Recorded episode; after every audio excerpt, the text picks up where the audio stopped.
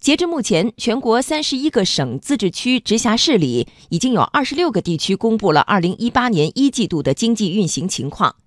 目前，贵州省以百分之十点一的 GDP 增速继续领跑，而陕西省、云南省和四川省等西部地区省份也都以超过百分之八的增速位于全国前列。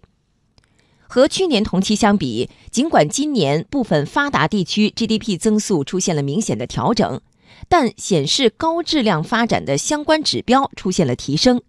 具体体现在哪些方面？央广经济之声主持人赵子亮昨天专访中国人民大学经济学院教授刘锐，来听一下。各地方一季度经济数据发展情况怎么样？您的印象是什么？总体印象是两个。第一个呢，一季度这个数据反映呢，还是我们国家西高东低的这样的一个经济增长态势，这个也是情理之中的。因为西部地区的后发优势啊现在已经明显的显示出来了。第二个呢，就是一季度中间有一个中国的传统的春节，可能一二产业的速度呢稍微低一点。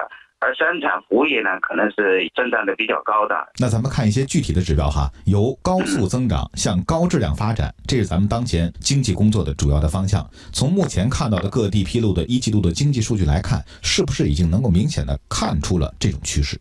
如果从结构的数据变化来讲，能看出一些来。工业增长当中，如果是属于战略性新兴产业、高科技产业，它的如果增速是比较高的话呢，说明结构调整啊是效果很明显的，也都符合高质量发展的总体要求。嗯，有一些地区出现了经济数据挤水分的现象，比如天津地区，一季度 GDP 增速为百分之一点九。那去年第一季度增速是百分之八，对于未来的发展，这种挤水分的动作有什么样的意义？天津它过去的发展速度一直是不错的，实际上从去年开始，各地啊已经主动的调低了一些增长速度，目的就是腾出空间来进行结构调整。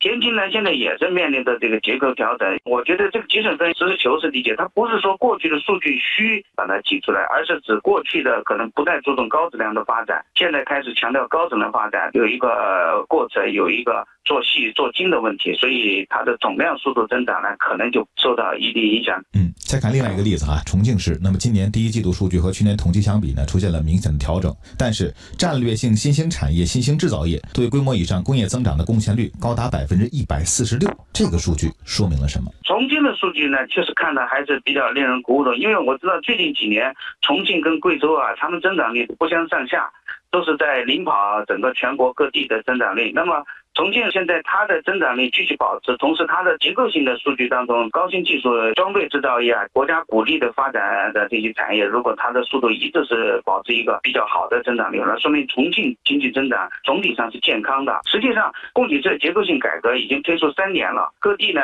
多多少少都已经开始到位了。所以现在如果还有哪些地方是把 GDP 的增长看得那么重要，而且还上一些传统项目，这肯定是有违形势的要求的，也是一种。落伍的战略。